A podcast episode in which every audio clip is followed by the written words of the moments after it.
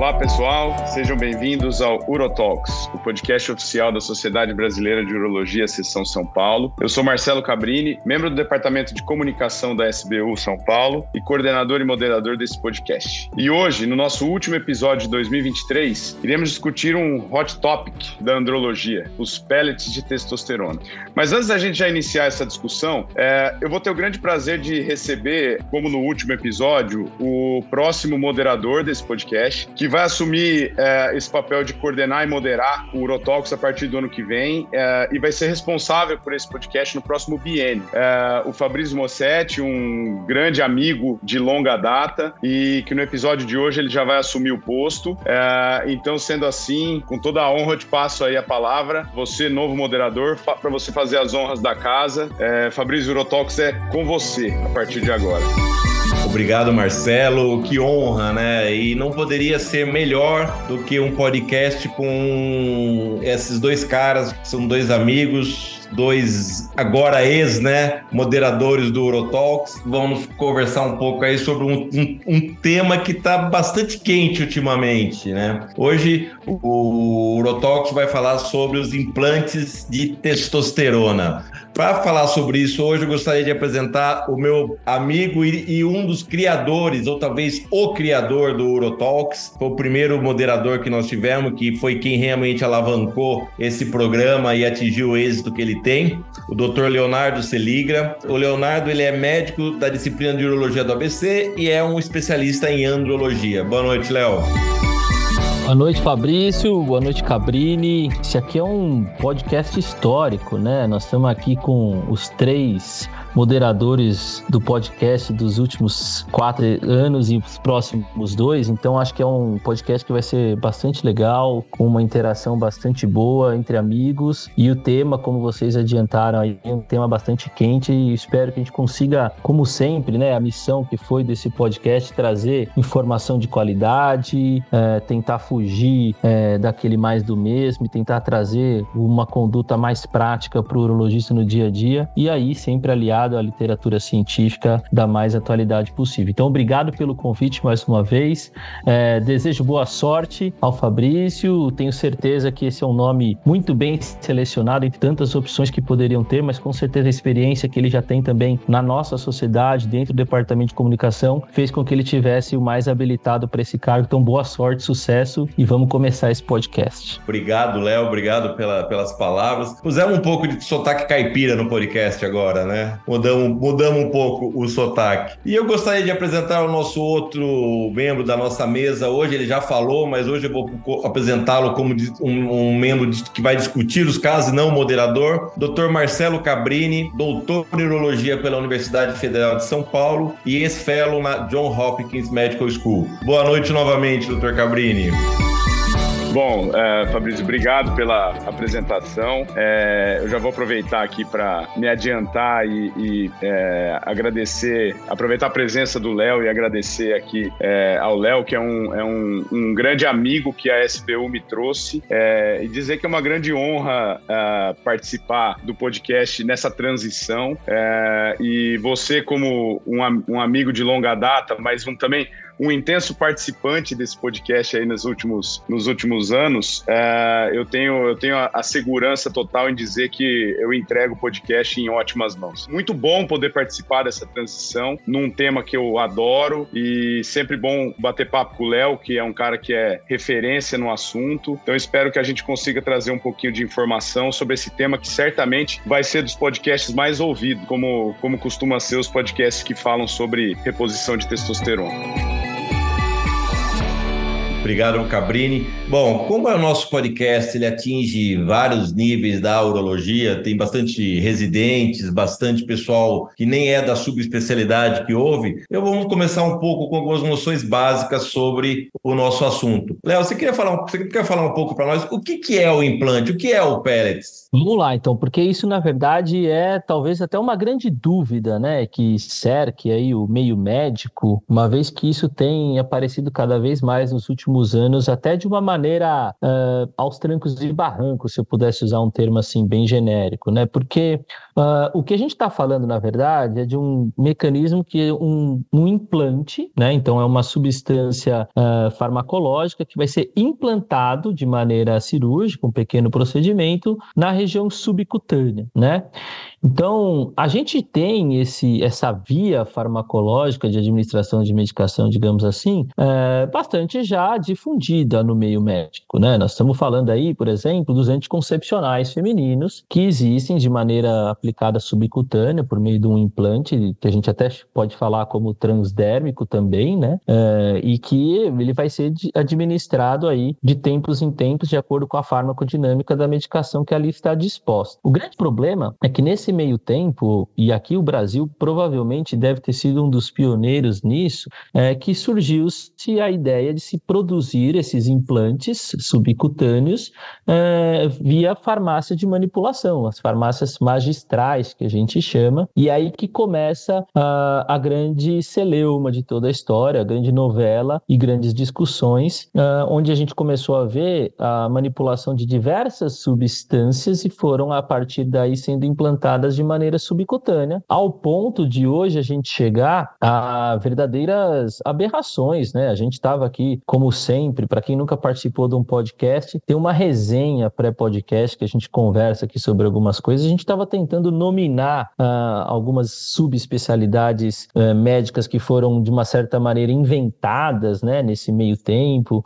A gente estava tentando justificar essas manipulações de outras substâncias, inclusive que se você fizer uma pesquisa na base de dados do PubMed, elas nem existem como possibilidade, quer seja, por exemplo, por via sublingual, de, de, de aspecto de absorção de mucosas, mas aqui também no cenário dos implantes de diversas substâncias.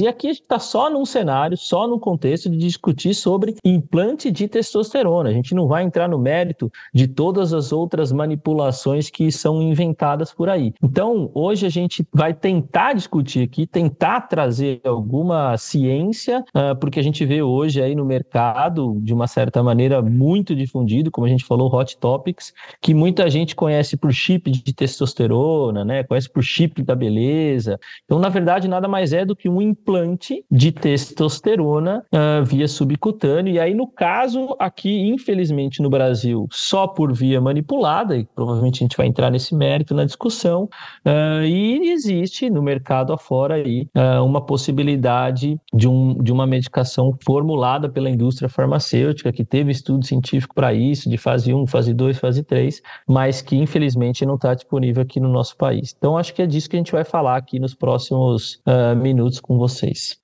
Marcelo, uh, ainda é um pouco na, nas noções básicas sobre o assunto, como o Léo falou, é um assunto que talvez a grande maioria dos urologistas nem, nem ou nunca nem pararam para pensar nisso. Qual que é o tipo de testosterona geralmente que eles usam nesses é, implantes e como é que foi feita essa liberação? Como é que funciona? Se dá para a gente controlar essa liberação? Se não dá? Como é que é isso? Então, é, é, o Fabrício, na verdade, é só complementando uma questão que o que o Léo disse, que eu acho que o Léo tocou num ponto, ele foi cirúrgico em tocar talvez na, na questão mais importante do, da, de como se fala sobre o pellet, uh, uh, o, o, pellet muitas vezes ele é, ele é vinculado a notícias de como se fosse algo extremamente novo, né? Uma coisa novidade, principalmente quando se utiliza esse termo chip que uh, ele puxa muito da questão de tecnologia e tal.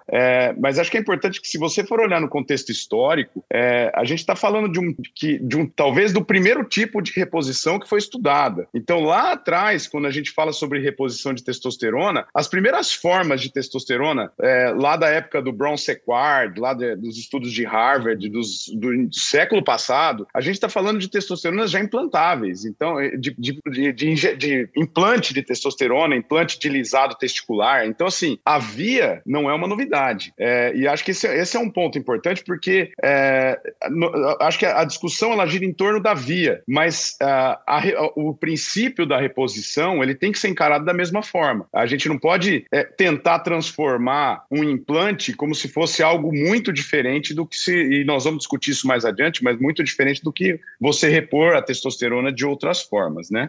É, mas falando especificamente dessa via de reposição, a, a, testosterona utilizada é a testosterona cristalina, então o, o pellet ele age, é, ele vai degradando, né, vai erodindo a superfície do, do, do pellet é, e, e, é como se ele estivesse sendo absorvido de fora para dentro, e assim a ideia é que seja liberado uma quantidade constante, e aí se a gente for buscar é, na literatura é, mais sólida, que como o Léo citou, é, nós temos a, a, medicação americana, que é, falando o nome comercial é o Testopel, quando a gente procura sobre o Testopel, a gente vai encontrar especificações de, que, de uma liberação de em torno de 1 miligrama, 1 1,5 miligrama uh, por dia desse implante, e a ideia é que seja uma liberação gradual para tentar se manter níveis uh, de testosterona uh, constantes, né, sem evitando picos e por um prazo longo. Então, a ideia é, é que seja uma degradação lenta desse pellet, é, e uma das vantagens vendidas pela própria empresa é exatamente a, a, a durabilidade né, do implante. Então, eles, eles falam em numa durabilidade durabilidade em torno de seis meses, é, que seria o tempo que esse pellet demoraria para degradar. É, mas a gente sabe que na prática, e, e, se a gente for mais a fundo na literatura, mesmo os estudos que sustentam e sustentaram a liberação do, do, do testopel, eles mostram curvas decrescentes após cerca de três a quatro meses. Então, mas ainda assim, a ideia é um pellet que se degrade com é, é, é lentamente, com uma liberação gradual da testosterona é, de fora para dentro é, com o passar dos meses aí. Então essa seria a ideia da, farmaco, da farmacodinâmica deles. Eu acho que já fazendo um ping-pong, né, Fabrício? Porque se a gente está discutindo aqui uma via de, de acesso de medicação, né, de administração de medicação que não é nova, uma medicação que já foi estudada há muito tempo e é vendida fora do país com uma aprovação do FDA. A gente tem que fazer umas ponderações é, justamente por essa questão de liberação, né? Porque talvez seja esse um dos grandes contras que a gente tem no país quando a gente fala sobre manipulados porque como foi produzido esse manipulado? Né? Existem trabalhos que dizem para a gente que a diferença do substrato em que está contido aquele, aquele implante faz diferença nessa liberação. E será que essa manipulação ela foi adequada em relação à quantidade de testosterona que está ali dentro? E lógico, um implante de um centímetro vai talvez liberar mais do que um implante de dois centímetros, e conforme ele vai sendo absorvido, essa liberação e absorção também vai ser diferente essa condensação do material, o tipo de material que vai ser também utilizado para a própria ativação da medicação. Então, acho que essa questão que o Marcelo falou muito bem, né? É uma medicação que ela não é nova, ela já existe há muito tempo, existe um tipo liberado na FDA, mas se a gente parar para pensar, só existe ela. Não existe mais nenhuma, desde 1900 e bolinha que isso existe aprovado na FDA, e não existiu mais nenhuma, não foi produzido mais nenhuma em nenhum outro lugar. Uh, então, aonde que está o problema? de não se existir um concorrente, enquanto a gente vê aí, por exemplo, 3 mil tipos de tansulosina, 3 mil tipos de, uh, de finasterida, de dutasterida, que seja. Então, qual que é o detalhe? Aonde a gente está uh, ah, deixando de perceber isso que talvez comercialmente tem sido tratado como uma grande vantagem, né? Não, mas estamos falando de uma vantagem muito grande que é o implante. Mas se a gente falar de uma coisa que libera de longa ação, mas que com 3, 4 quatro meses para de ter ação, nós temos no mercado aí uns quatro ou cinco tipos diferentes de injeção de testosterona de longa duração que tem o mesmo efeito a custos muito menores. Então, desculpa se eu vou bater muito nessa tecla, mas por enquanto e até o final da nossa discussão, a gente só tem um viés uh, ainda mercadológico no cenário de implante de testosterona. Né? E Léo, falando em mercadológico, uh, qual que é o apelo mercadológico que tem, né? Porque a gente ouve falar muito, realmente é o que você falou, né? Desde 1972 que o Testopel é, foi aprovado nos Estados Unidos e não, apareceu mais nada. Ele é usado, assim, a gente tem uma certa porcentagem do mercado americano que usa. Nós estávamos conversando sobre isso antes, né? Sobre na, na nossa resenha pré pré-Eurotalks. Qual que é o apelo? Qual que é a vantagem que é vendida para o paciente que faz com que ele procure o, o implante ou procure o médico que é se diz expert no assunto assunto e que pode é, indicar ou mesmo aplicar esse, esse pellet? A gente tem que entender o que o Marcelo falou muito bem, né? A indicação de reposição de testosterona ela não muda. Então, se vocês voltarem vários episódios de podcast para trás, já foi discutido indicação de testosterona, quem tem indicação, é, os males que se pode ter do excesso, do abuso de testosterona, né, os males que se tem em relação ao hipogonadismo, né, a, a deficiência da testosterona. Então, essa indicação não muda. Né? Então, nós estamos discutindo aqui uma via de reposição. E hoje, qual que é a, a teoria? O Marcelo falou bem, uma, uma das, das boas aplicações seria aquele paciente que quer ter um pouco mais de espaço entre uma aplicação e outra. Só que é vendido que essa aplicação dura uma média de seis meses, quando na verdade a gente vai tentar ver os trabalhos que administram numa dose recomendada em bula, essa duração é lá numa média de quatro meses. Então a gente já perde um pouco esse benefício. Eventualmente, eu, eu vi aí, e, e também não dá para deixar passar batido, eu, a gente acompanha redes sociais de muita gente, Instagram, Facebook, e eu vi recentemente num, num desses, dessas postagens de quem hoje aplica implante de testosterona no país, dizendo que ela é a melhor via de reposição, porque o paciente uh, fica mais confortável, porque ele vem de outro lugar e ele aplica. Ué, mas uma aplicação de injeção ele pode aplicar em qualquer lugar que ele tiver também, porque ou ela pode ser auto-aplicável ou aplicar uh, numa clínica. A gente também tem a, a, o teórico né, benefício de, de falar assim, não, mas eu tenho certeza que eu estou aplicando uh, uma testosterona que eles chamam de, querem chamar de bioidêntica. Bom, se a gente for olhar na, na farmacologia e na fórmula molecular da testosterona, todas elas são bioidênticas. Nenhuma é, é a mesma testosterona, a não ser que eu aspirasse a testosterona do testículo, como fez o Bronsequar, e injetasse direto. E mesmo assim, a gente teria que questionar essa, essa absorção. Então, é, é, é difícil eu entender uma, um benefício real. Porque se a gente, a gente for pensar que o paciente tem indicação de repor testosterona e o meu sonho de consumo, uma vez eu estava na UA, num dos projetos da, da SBU, que é o SBU in situ, e perguntei para o IAF, que é um dos grandes especialistas em testosterona dos Estados Unidos, perguntei para ele, falei, olha, como é que é que vocês têm todas as opções, né? Aqui nos Estados Unidos vocês têm uma oral que é de boa administração, de absorção, menos hepatotoxicidade, vocês têm transdérmico gel, vocês têm tem os implantes. Ele falou: olha, a boa opção, e é o sonho de consumo de todo andrologista aqui no Brasil, é você dar todas essas opções para o paciente. Talvez o único cenário que eu veja que talvez fosse um benefício é falar: poxa, o cara sente dor e desconforto e não está afim de receber uma injeção intramuscular a cada três meses e ele prefere uma microcirurgia a cada quatro meses. Perfeito, essa talvez seja a única grande indicação diferente de benefício do implante de testosterona. Fora isso, o custo vai ser maior porque tem um custo do procedimento cirúrgico, o risco de efeito adverso é pior porque nós estamos falando de testosterona de longa e aí qualquer testosterona de longa tem os mesmos efeitos ruins. Né? Então eu sinceramente não consigo ver. Então o apelo mercadológico entra na questão do é mais moderno, né? ainda, ainda mais quando o pessoal usa o nome chip. Ah, estou usando alguma coisa moderna. Tem o viés é, de má prática que é colocar outras substâncias dentro desse implante. A gente já viu de tudo, né? A gente já viu metformina, já viu tadalafila, uh, enfim, já viu diversas outras coisas colocando junto. E será que essa absorção é igual quando você coloca tudo junto dentro do, do implante, né?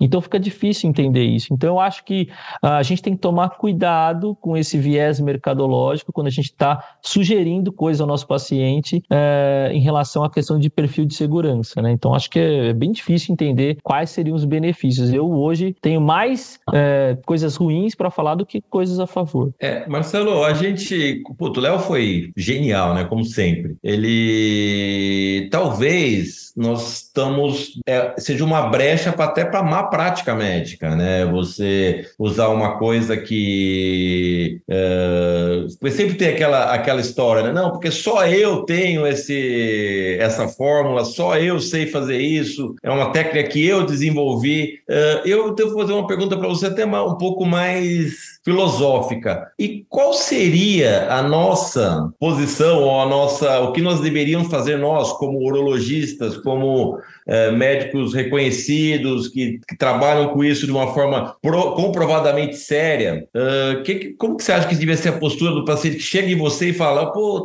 fui lá no cara, o cara é o bambambam bam, bam do, do, Instagram, né?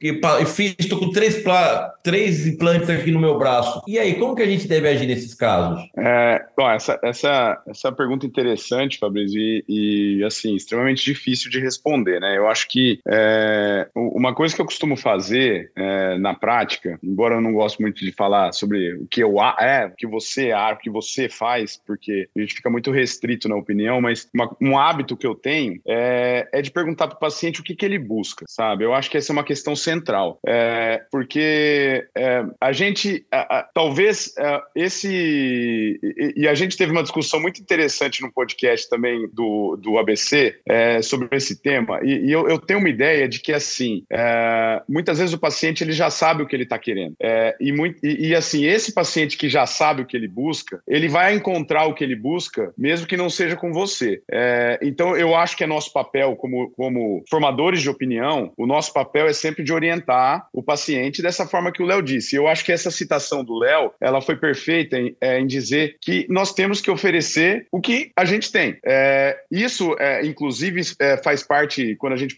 transpondo isso para a disfunção erétil, isso faz parte do guideline da, da AUA, é, que até mudou essa questão, né, de como você trata um paciente com disfunção erétil. Antigamente você tinha todo um padrão para se seguir de é, first step, second step. Hoje em dia não. Hoje em dia a recomendação é ofereça tudo e discuta com o paciente. E eu acho que para reposição de testosterona vale muito isso. É, então você tem que expor tudo, todas as vantagens. A, a, o, o, pellet, é, eu acho que uma, um ponto importante é, é, é, mostrar assim: o pellet ele tem os mesmos riscos e as mesmas desvantagens que qualquer reposição quando se faz pico, né? Quando usado no nível superfisiológico, que ele faz, porque se você pegar estudos de farmacodinâmica é, e, e, você fizer dosagem do pellet no primeiro primeira semana, você vai encontrar níveis altos, que depois se estabilizam realmente, mas você vai encontrar níveis altos.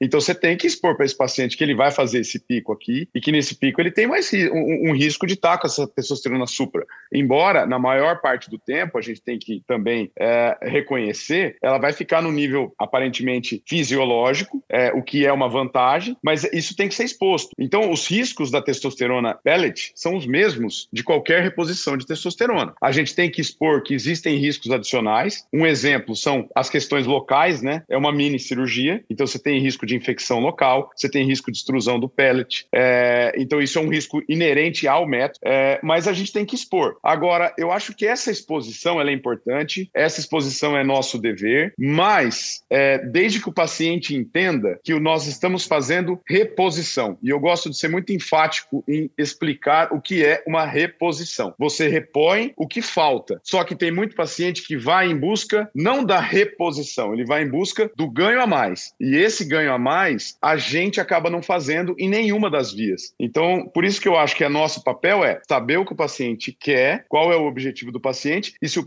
objetivo do paciente for aquilo que nós consideramos o certo fazer, que é a reposição, aí a gente pode expor. E aí a limitação, talvez, da, do pellet, ela esteja muito mais na questão é, local, de não, é, não termos um, um, um pellet é, como os Estados Unidos têm, que é aprovado, é, ela, ela vai muito mais nisso do que se discutir se a via ela é melhor ou pior. Eu acho que a questão ela está muito mais em cima da medicação. Mas é, é, é, eu, eu, assim, eu concordo com o nosso papel, talvez o melhor que a gente possa fazer é orientar e expor prós e contras da maneira mais clara possível. Para ajudar nessa resposta, Fabrício, eu vou lembrar dois trabalhos importantes quando a gente fala sobre pellets, que um deles fala sobre satisfação do paciente em curto e longo prazo e a satisfação do paciente com pellet, com gel ou com implante ou com injeção de longa duração é a mesma, quer seja no curto prazo, quer seja no longo prazo. Então, para quem está fazendo reposição adequadamente, a satisfação vai ser boa. E para aqueles que não vão responder com testosterona, não vai, não vai ser bom nem com pellet, nem com gel, nem com injeção. E o outro trabalho, lembrando da outra pergunta que você fez, questão mercadológica, que a gente conversou aqui também previamente.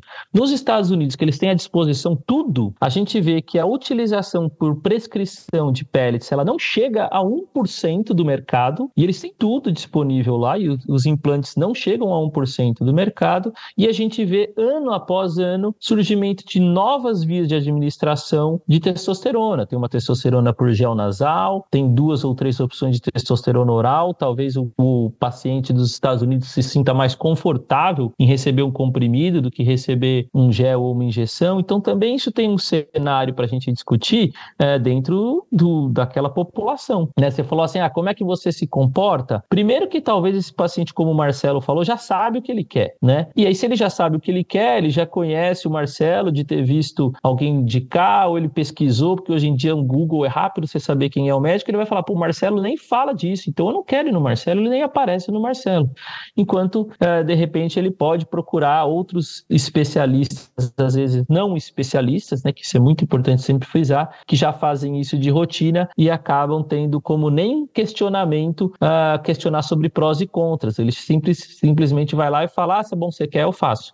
Uh, então, é, é, um, é um cenário bastante importante e aí que entra a prática, a boa prática médica, como você citou, que a gente tem que discutir sempre com o paciente. Né? É, eu acho que o problema, mudando um pouco a minha posição de moderador para comentador, para comentarista, mas eu acho assim, eu acho que o problema é realmente a forma que é vendida a nossa medicina, né? É, eu acho, porque eu, eu sempre falo para meus pacientes, lógico que eu tenho muito menos pacientes em, de andrologia que vocês, mas eu sempre falo que eu comparo esses, essa uso extrafisiológico de testosterona ou uso não necessário, aquele paciente que não precisa repor e quer um pouquinho mais de testosterona, eu sempre falo, eu comparo com cocaína. Eu falo, a cocaína o cara cheira porque ele se sente bem, mas tem todo o efeito, com todos os males que, que a cocaína traz. E a testosterona é a mesma coisa. Se você, se, se a gente jogar nossa testosterona para 1.500, nós vamos nos sentir bem. Você concorda? Mas eu acho que você paga, você paga um gente, preço. Não, você tem completa, completa razão, mas a gente tem que essa função, até que o Cabrini falou que a gente tem uma função de orientar e de educar, eu acho que esse ponto, inclusive, é crucial. Essa questão do estar acima de testosterona, para pessoal leigo, a gente tem que explicar isso melhor, né?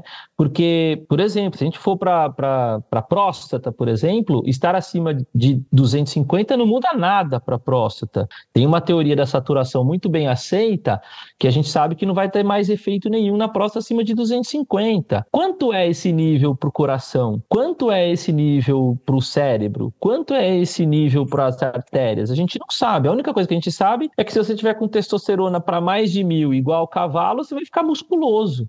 E essa questão da discussão uh, do que é realmente saúde, do que é estar saudável, é esse cenário que você falou. O que, que é um pouquinho a mais? Um pouquinho a mais precisa ou um pouquinho a mais tem efeito que a gente não sabe? Então, essa discussão é ainda pior, né? Se a gente começar a discutir níveis suprafisiológicos, o que é, é, é ainda é, conflitante, porque a gente vê de novo as pessoas se gabando de que está prescrevendo um implante de testosterona para um homem de 38 anos que tem medo de que o gel passe para o filho. Poxa, orienta então que ele tem que cobrir o braço dele com gel. E mal você sabe se, se ele precisa repor testosterona mesmo. Você fez um estudo da parte psicogênica, saber se não era depressão. Você orientou ele a perder peso para ver se ele não vai precisar mais usar testosterona. O cara tem 38 anos. Você botou um implante nele, você condenou ele a fazer reposição de testosterona o resto da vida. E já que nós estamos falando sobre a má prática, Marcelo, Léo, aí eu vou fazer pergunta para os dois. Como é que anda a regulação no Brasil desses, dessa técnica, né? dessa, dessa forma de, de aplicação dos implantes de testosterona? Bom, eu vou, eu vou começar é, só porque é, a gente, até para contemporizar a questão, porque eu e o Léo tivemos o prazer de discutir isso é, no recente Congresso Brasileiro em Salvador, é, e, e a, gente, a gente fez uma pesquisa profunda, né, Léo, a respeito desse assunto, é, e num primeiro momento, é, nós tínhamos encontrado a Anvisa é, falando sobre a questão de uma resolução da Anvisa, na verdade, falando sobre manipulados de uma maneira geral. É, e a notícia que a gente tinha até então era de que a, a, os, os manipula as farmácias é, de manipulação, as magistrais, como o Léo chamou, elas podem fazer, é, é, poderiam fazer é, medicações medicações é, assim, né, como hormônios, por exemplo, quando uh, não existisse a, do, a, forma disponível no mercado é, e, e, havendo evidências de fora é, de que aquela forma de, de tratamento é, é efetiva. Uh, e, e, aí foi isso foi isso foi discutido no Congresso, inclusive, e essa foi a informação até então. Mas aí o Léo o Léo foi mais a fundo do que eu e, e tem coisa nova, né, Léo? Na verdade, fazendo um meia-culpa aqui, né? Eu vou fazer um meia-culpa, aquele famoso tapa de luva de pelica, né? Na verdade, eu vou fazer um meia-culpa e uma crítica, né? Nós, como médicos, também temos que tomar muito cuidado de não só receber informação e dizer, ah, porque o Léo falou no Congresso é verdade, né? E traz de saber, de receber informação verídica, de ter a informação da onde tem que ser a fonte, né? É, e isso o médico às vezes pouco faz também. Ele vê lá alguém falando e acha que aquilo é verdade e segue, não vai atrás de um artigo científico nem nada. É, o que a gente tinha então de informação? O Marcelo falou muito bem. Tem a RDC da regulação, que é antiquíssima, né? Desatualizada, fora de contexto. A gente tem um monte de medicação nova aí, enfim, de diversas maneiras, mas tem uma RDC sobre controle das medicações manipuladas, das farmácias magistrais. E a gente não acha nada. Você busca no Google, gente. Hoje é super fácil achar, procurar informações, você não acha nada sobre pode ou não pode ter implante. A gente achou algo sobre gestrinona, que não é o caso aqui, mas porque a Sociedade Brasileira de Endocrinologia é muito mais ativa nessa, nessa questão do que a gente. Uh, e por acaso, porque eu fui atrás, e de novo, porque nós estamos em ambiente acadêmico, eu fui atrás de querer fazer pesquisa, né? De ir atrás de, de alguém que me ajude a dar produto para fazer pesquisa em implantes de testosterona. Eu quero produzir essa pesquisa, eu quero ver se tem evidência, quero saber se o meu paciente pode usar. E eu recebi um ofício em mãos, um PDF de um ofício endereçado da Anvisa, Agência Nacional de Vigilância Sanitária, para a Vigilância Sanitária da Secretaria de Estado de Saúde de São Paulo, com a seguinte informação. No primeiro parágrafo, eu vou ler, eu estou pedindo licença para ler, esse documento é de 2017. Eu vou ler para vocês no primeiro parágrafo, ele fala assim: considerando as especificidades para obtenção e criticidade do controle de qualidade de pellets para implantes subcutâneos, seriam questionáveis a segurança e a eficácia desses produtos caso fossem manipulados em farmácias magistrais. Assim, a Anvisa considera inadequada a manipulação de tais produtos nesse ambiente. Ou seja, um documento que é posterior à RDC encontra a manipulação de hormônio na forma de pellet.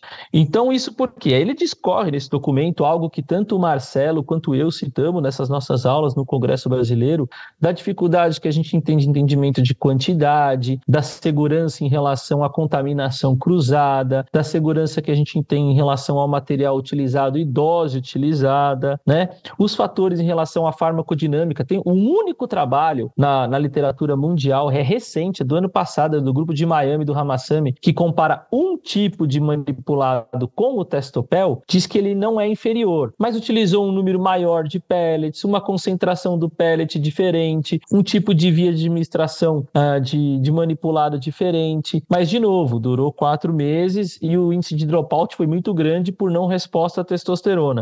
E esse ofício termina concluindo da seguinte maneira, né? Salientamos também que não cabe à farmácia de manipulação avaliar estudos realizados em outros países para conduzir a sua própria avaliação de risco, ou seja, decidir por lançar ou não medicamentos novos com novas finalidades no mercado. Avaliar estudos clínicos e técnicas exige conhecimento específico e é papel do órgão regulador, no caso a Anvisa. Ou seja, aqui vai o tapa na Anvisa. Então, se isso precisa ser feito, passou da hora de ser feito. É um ofício de 2017. Nós estamos falando que tem pessoas correndo risco aí e, e a gente viu notícia de morte de mulher utilizando implante e que a gente não sabe qual foi a razão específica disso, né? E aí ainda eles colocam lá que deveria ser reutilizado é, a indústria farmacêutica nacional, que eles não possuem departamentos de pesquisa e desenvolvimento para avaliar e testar os produtos, que não deve ser considerado somente a questão da qualidade da farmácia, mas sim também essa questão de farmacodinâmica e farmacocinética. Ou seja, a gente não está preparado, a indústria farmacêutica de manipulação não vai fazer esse investimento e a gente sequer sabe se a gente pode ou não pode, de uma maneira adequada, utilizar. Se a gente for por esse ofício, a gente está totalmente não autorizado, inclusive as farmácias não estão autorizadas a vender. Ou seja, nós estamos com um risco grave aqui de, de, de tomar bastante cuidado com o que a gente faz. E eu faço aqui uma sugestão pessoal aos meus colegas urologistas hoje: consultem o Conselho Federal de Medicina, consultem a Anvisa, se protejam, se resguardem, porque isso a gente está vendo aí o dia a dia como está sendo feito, isso é de bastante risco. E nós, como inclusive Sociedade Brasileira de Urologia, estou fazendo esse meia-culpa, é a sugestão que eu faço a vocês que estão fazendo essa prática, tenham um resguardo, consultem alguém se o que vocês estão fazendo é possível, porque já não basta mais só a indústria farmacêutica falar que ela pode manipular hormônio, já não basta mais a indústria farmacêutica falar que ela tem um, material de qualidade e tem uma avaliação de qualidade decente, a gente precisa saber agora se realmente a Anvisa autoriza. E por esse documento e pelo site da SBU, que o Marcelo na aula dele frisou bem, não há recomendação de, de ser feito isso. Inclusive, aqui, uh, de novo, fica evidente que é inviável a manipulação de pellets para implante de testosterona por farmácias de manipulação. Então, é uma questão de segurança para o nosso paciente. Ô, Léo, e, e, assim, é, que, que é, permitam que a gente faça estudos e que as pessoas compartilhem seus dados, né? Porque dessa forma a gente consegue mostrar. Ninguém está criticando nenhuma farmácia em si, é, mas a gente precisa expor isso. Como o grupo de Miami, como o Ramassami talvez tenha sido o primeiro a, a, a, a colocar é, em pauta essa questão. E, e, nesse, nesse documento é interessante porque, assim, detalhes que muitas vezes a gente não se atém, mas eles citam, por exemplo, a pressão necessária para você empurrar o pellet. Ele pode, é, dependendo do. Ele deforma o pellet de uma forma, ele fragmenta o pellet de uma forma que muda a absorção. Então, assim, são detalhes que necessitam de uma padronização de qualidade que a gente sabe que a falta de fiscalização não vai, não vai garantir. E, e se a gente for mais a fundo, é, isso, esse trabalho não é sobre pellet, e o Léo citou isso na aula dele no Congresso, mas esse é um trabalho clássico, que não é especificamente de pellet, mas é de manipulados, né, sobre gel. É um trabalho canadense que, que no qual se pediu para 10 farmácias de manipulação no Canadá é, manipularem 50 miligramas de testosterona em gel, e na análise, 80% das farmácias, e eles aceitaram uma, uma faixa de 20% para cima e para baixo como ok. É, 80% das, das farmácias, ou seja, 8 das 10, não apresentavam dentro dessa faixa, sendo que algumas farmácias tinham zero de testosterona no, no apresentado. Então, isso a gente está falando do Canadá. Então, assim, é, tanto é que a própria EUA, na, no seu guideline de 2018, quando ela vai citar o pellet, ela recomenda, afinal de contas, eles têm o, o, o pellet da, do Testopel, né? Eles, eles colocam que o, o pellet é uma opção para uso prolongado, é, que permite uma avaliação a longo prazo, mas ele recomenda o uso da testosterona comercialmente fabricada ao invés da manipulada, quando possível. Então, assim, a, a EUA também é, tenta, de alguma forma, regular dessa forma. E, e a, a, SBU também faz isso em cima desse documento da, da, da Anvisa. Então, acho que é o que o Léo falou: a gente tem que se respaldar ao máximo, a gente tem que ter, ter esse cuidado é, e que permitam que a gente estude, né? Porque a, acho que é a forma mais efetiva que a gente tem de mostrar que funciona. Eu, eu, eu acho que a gente tem que mexer um pouco também na, na conscientização. Não sei o que vocês acham, porque a gente fala, ah, o médico, médico, médico, mas da população, uh, que é uma prática que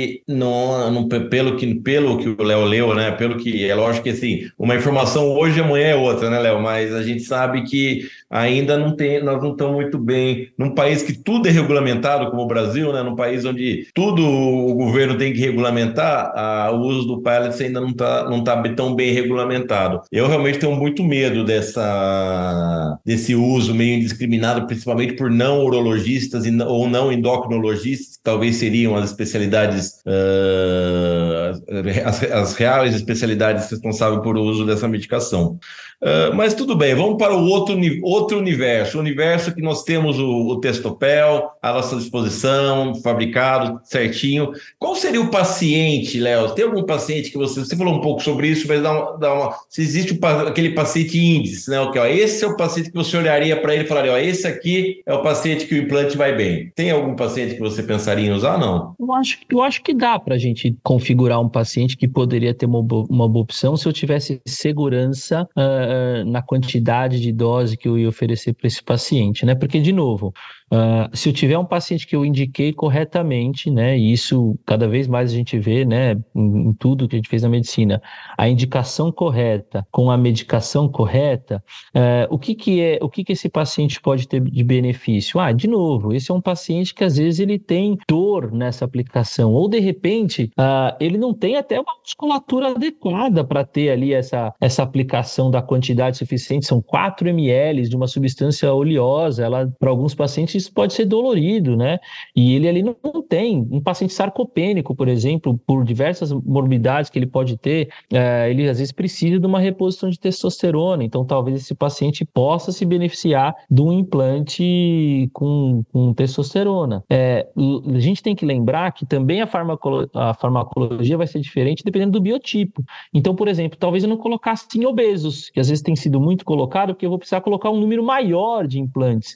Então, que reação local vai acontecer ali, como o Cabrini bem comentou, né? Que é, reação de inflamatória, de complicação daquela cirurgia vai colocar ali. Então, aquele paciente que vai precisar de um implante a longo prazo, que ele não tem uma facilidade de aplicação local por causa, às vezes, até ah, da questão muscular ou de dor em relação à agulha. Ele, ou então até um paciente com dificuldade de aplicação do, do gel, né? Porque se eu pensar em segurança farmacológica, a aplicação transdérmica teoricamente é a mais segura por diminuir efeitos adversos e o principal dele seria o aumento do hematócrito com risco cardiovascular, que está bem aí definido pelos últimos trabalhos dos últimos dois anos. Uh, se esse paciente, por algum motivo, não tem um conforto em aplicar o gel ou tem uma dificuldade, até por destreza manual, de novo, pacientes com doenças mais graves, eventualmente até uh, um paciente com alterações neurológicas não relacionadas à, à, doença arterial, possa ser também um bom candidato para esse tipo de aplicação.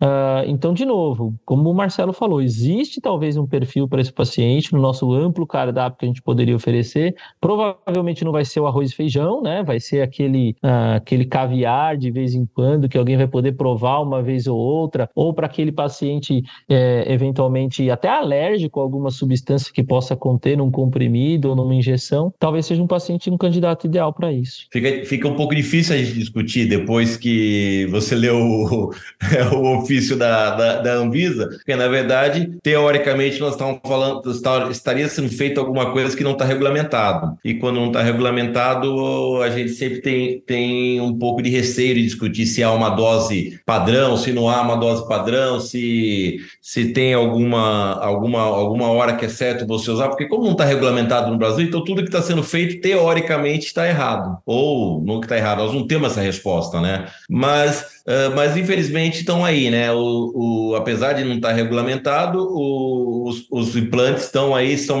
são comercializados e muitas vezes daquela forma errada, né? Que o médico já tem o vínculo com a farmácia, ele já prescreve, vai ter que ser nesta farmácia, que a gente muitas vezes não sabe o que está sendo usado, qual é a dose que está sendo usado nesse, nesse, nesse pet. Mas eu acho que eu, eu vou passar esse, vou jogar essa bola para vocês para falar mais um pouco sobre isso, que a gente tem que diferenciar bem qual é o paciente que realmente precisa ser reposto, né? E eu tenho, essa é a minha impressão, eu vou passar para vocês essa bola, uh, que não é esse paciente que procura o pellets, não é esse paciente. Você falou lá nos Estados Unidos é 1% do, do mercado, então assim, eu acho que o paciente que, que, que procura o pellets não é o paciente que vai lá no Dr. Marcelo Cabrini, olha, eu estou precisando tomar um, meu, tô aqui meu exame, estou com uma teste de 120, meu LH estourado, uh, preciso repor testosterona. Infelizmente, eu acho que não é esse não é esse não é esse paciente que vai realmente atrás do Pyrex. Então, o Pyrex sobra, termina sobrando para, para aqueles pacientes que estão vislumbrando, vislumbrando uma, um ganho de massa, um ganho de, de é, estético ou um ganho de disposição a mais, né? E eu passo para vocês a bola para discutir um pouquinho sobre isso. Fez que... perfeitas. Eu acho que a gente não precisaria nem complementar.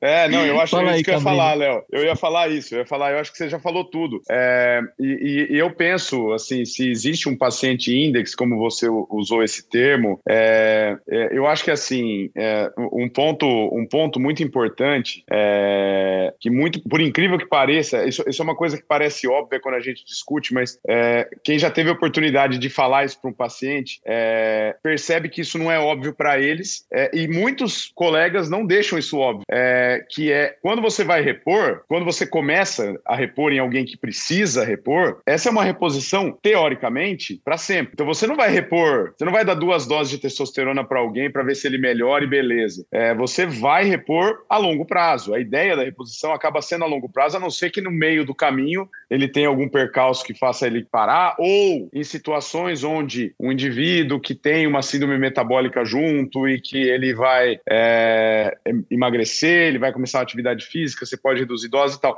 E talvez nesse cenário, é o cenário exatamente onde essa, onde essa via não é ideal. É, né? Inclusive, eu, eu particularmente, para começar a reposição, eu sempre gosto das reposições que você pode eventualmente tirar de forma mais rápida. Isso é uma recomendação, inclusive, de alguns guidelines. O guideline europeu fala muito isso. É, ao, ao, ao, recomendar, por exemplo, o gel, que você tem essa habilidade de tirar rapidamente. É, porque é, vocês imaginam o cenário de você colocar um pellet no, em alguém que o PSA suba. É, né? E aí, como é que você fica para retirar esse pellet? Então, assim, eu, eu vejo o pellet como aquela, aquele cenário da pessoa que repõe há muito tempo, já está super estável, já tem a consciência de que ele vai precisar daquilo, e aí você fala: olha, temos essas opções, o que, que você acha? Ah, não, eu gostaria de tentar o pellet porque eu não estou querendo tomar mais injeção, e como o Léo falou, eu não me dói muito e tal. E aí eu, eu acho que esse é o, é o cenário. É, e, e isso, uma percepção minha, tá? Eu acho que é, mais uma vez, isso tem que ser exposto para o paciente, mas eu vejo muito nessa linha. Mas acho que, acho que é, você, você chavou bem o assunto, viu, Fabrício? É, é, é bem isso isso mesmo, cara. Fala aí, Léo. Né? Como, como a gente tem essa audiência rotativa, né? Então vamos lembrar: uh, repor testosterona é para aquele indivíduo que tem sintomas, e aí tudo bem, a gente poderia discutir diversos sintomas associados a níveis de testosterona baixo. Não é incomum a gente ter pacientes que têm nível de testosterona limítrofes e não sentem nada, e ele não vai ficar melhor com mais testosterona, porque não vai mudar nada para ele, né? Do mesmo jeito que pode ter pacientes com sintomas e testosterona muito boa e e o problema dele não é a testosterona, como a gente disse aqui. O problema dele às vezes é uma depressão, o problema dele às vezes é uma outra medicação, o problema dele é outra condição física que a gente tem que avaliar melhor ou psicogênica. Então, de novo, por que, que o Fabrício foi cirúrgico na hora que ele falou que esse paciente que usa o pellet talvez não seja o paciente que vem para reposição? Porque esse paciente, às vezes, ele buscou um, um médico que é especialista em, em saúde complementar, que é espe especialidades que não existem no Conselho Federal de Medicina, medicina integrativa, né? Então, não existe essa especialidade. Você pode até ver o seu paciente de uma maneira integral, e a, e a andrologia, dentro da urologia, é uma subespecialidade que vê esse paciente de maneira integral, biopsicossocial, mas não existe integrativo, né? Existem aqueles, aqueles médicos que não fizeram uma especialização médica e se dizem, uh, isso é até triste dizer, é criminoso, mas teve um curso de hormoniologia uh, no sul do país, isso existe. Quem estuda hormônio é endocrinologista, tem que fazer residência médica em clínica médica e depois endocrinologia. Então é criminoso, né? Então, infelizmente, acho que essa educação, Fabrício, passa por talvez a gente educar os nossos pacientes a procurar os especialistas de uma maneira adequada. É uma falha do nosso sistema de saúde, né? O nosso paciente pode procurar o médico que ele quiser, é simplesmente agendar uma consulta. No Canadá não é assim, no Reino Unido não é assim, você tem que passar por um médico de família e depois ele te referencia para o especialista especialista mesmo, quem é o especialista para cuidar, tem guideline, tem orientação. Então, acho que é um pouco disso o cenário que a gente está falando. E por isso que é isso aí que a gente tem visto hoje. E, e, e ainda bem que esse podcast é aberto, porque se Deus quiser, tem algum paciente ouvindo a gente e eles vão repassar essa informação para mais pessoas, né? Então, acho que isso também é importante. Né? É, eu, eu acho que bate muito na medicina bem, bem exercida, né? Na boa prática médica, como nós falamos no começo. É é, e eu não sei, eu estou sendo um pouco é, mais comentarista do que realmente moderador, mas assim, eu tenho muita, eu, eu, eu, tenho muita dúvida, né? Porque o paciente, o paciente, ele vem já com essa ideia formada, como o Marcelo falou, o paciente já sabe o que ele quer. E ele quer, ele quer testosterona, na verdade é essa, porque ele ouviu ter um amigo que está fazendo, que fez o chip, ou está fazendo reposição extrafisiológica e está se sentindo super bem, ele vem para você querendo testosterona, né? E aí a via de acesso aí é que o chip realmente entra num comércio, né? E o comércio fica mais fácil você vender algo que não está regulamentado, o que está regulamentado tem tabela de preço, né? E a tabela de preço está aí no, tá aí no, no, no mercado. Uh, bom, vou passar a palavra para o, do, o nosso ainda moderador do nosso podcast, já que está sendo a última vez. Uh, Marcelo, quero que você, por favor, faça as considerações finais. Foi um prazer estar com vocês aqui, é uma honra assim, começar a minha história no Urotalks como moderador com vocês dois, duas feras, duas feras não só da, do Urotalks, mas duas feras da andrologia, dois caras que eu tive o prazer de conhecer. O, o Leozinho eu conheço desde o segundo ano de faculdade. O Marcelo eu conheço desde o primeiro. Então, assim, caras que eu conheço há muito tempo mesmo. E assim, pô, me senti extremamente honrado com é, esse podcast. Marcelão, por favor. Bom, primeiro agradeço as palavras. É, agradeço, parabenizo você pela sua primeira moderação integral. É, mais uma vez você demonstrou que, que tá, esse podcast está em boas mãos. Agradeço a oportunidade de participar como, como convidado. Eu me convidei né, a participar, mas faz parte. É, e eu vou passar primeiro para o Léo a palavra, para o Léo fazer as considerações finais, porque eu faço questão de encerrar o, o meu último podcast como, como moderador. Então, Léo, é, obrigado por ter aceitado, porque ainda fui eu que fiz o convite. É, você é, é, é, mais do que um parceiro hoje de, de, SBU, você é um grande amigo que eu fiz é, e agradeço aí você ter participado queria começar falando primeiro que as pessoas que escutam a gente, né, e eu hoje posso falar com bastante tranquilidade e confortável disso, as pessoas que escutam a gente às vezes acham que é muito simples fazer o que a gente faz, né? É, ah, eles gravam lá, eles aparecem, eles são os bonitões. Eu vou fazer questão de falar, hoje é dia 18 de dezembro, final de ano, tá todo mundo corrido, são oito e meia da noite, nós estamos tentando gravar esse episódio há bastante tempo, não é fácil gravar, tem todo um suporte por trás, inclusive que eu agradeço também aqui, faço questão de agradecer o pessoal da Unimagem, que hoje quem está com a gente aqui é o Jorge, que também é outro parceiro desde o começo desse projeto, sabe os perrengues que a gente passa para agendamento, dificuldade que a gente tem para bater horário, para se dispor para fazer isso, e com o intuito de que a gente leve educação continuada para longe, né? E eu só quero deixar um recado aqui, eu falei para o Fabrício no começo, boa sorte, né? E aqui eu deixo também um parabéns, né, ao Marcelo. Eu acho que quando a gente passou essa missão para ele, ele também uh, abraçou a causa, se dedicou de uma maneira que fez com que o podcast só crescesse. Hoje os números são excelentes em relação ao alcance, tempo de gravação e tudo, mas é recompensador. Eu tive recentemente no, no Congresso de Santa Catarina e teve gente lá do interior de Santa Catarina que me reconheceu pela voz e falou: ainda bem que vocês tiveram esse projeto, porque a gente tem um caminho de estrada que a gente vai escutando, a gente vai se atualizando. E essa acho que é uma das grandes missões que o podcast teve, que é levar essa educação continuada distante. Então, acho que, como consideração final sobre o tema, eu nem preciso dizer nada, porque a gente debateu muita coisa. É, e, de novo, também parabenizo o Fabrício pela primeira moderação oficial dele aqui. Tenho certeza que daqui para frente ele será muito bem conduzido e, com certeza, com novidades aí, coisas novas pela frente. E agradecer também ao Marcelo e parabenizar aí essa parceria, como ele disse, como o Fabrício disse, né? As amizades transcendem aos pontos, aos fatos. Coincidentemente, nós viramos urologistas, né, Fabrício? A gente nem sabia que queria fazer urologia, provavelmente, naquela época. Uh, e depois uh, aí conhecer o Cabrini aqui nesse meio do caminho, aqui, não só na SBU, mas na andrologia, e continuar essa amizade. Então, acho que isso é uma das grandes, um dos grandes bônus de estar nesse meio, e eu acho que mais do que tudo é o que a gente vai carregar pro resto da vida. Então, obrigado, parabéns, e deixa as honras para você terminar aí, Marcelo, porque é quase como uma residência né? É bom porque tem começo e também tem fim, então a gente também agradece na hora do fim. Exatamente, Léo. Bom, obrigado a vocês dois de novo, ser redundante. É, eu, bom, eu vou acabar como sempre, você acabou de ouvir mais um episódio do Urotalks, o podcast oficial da Sociedade Brasileira de Urologia Seção São Paulo. Lembrando que as edições estão disponíveis no site www.sbusp.org.br e nas principais plataformas de streaming. E eu, Marcelo Cabrini, eu queria deixar é, os meus sinceros agradecimentos novamente à SBU uh, São Paulo pela oportunidade e nominalmente a toda a equipe da Unimagem, ao Jorge, com quem eu tive contato exaustivo durante dois anos, é, ao Léo, que eu já falei tudo que eu tinha,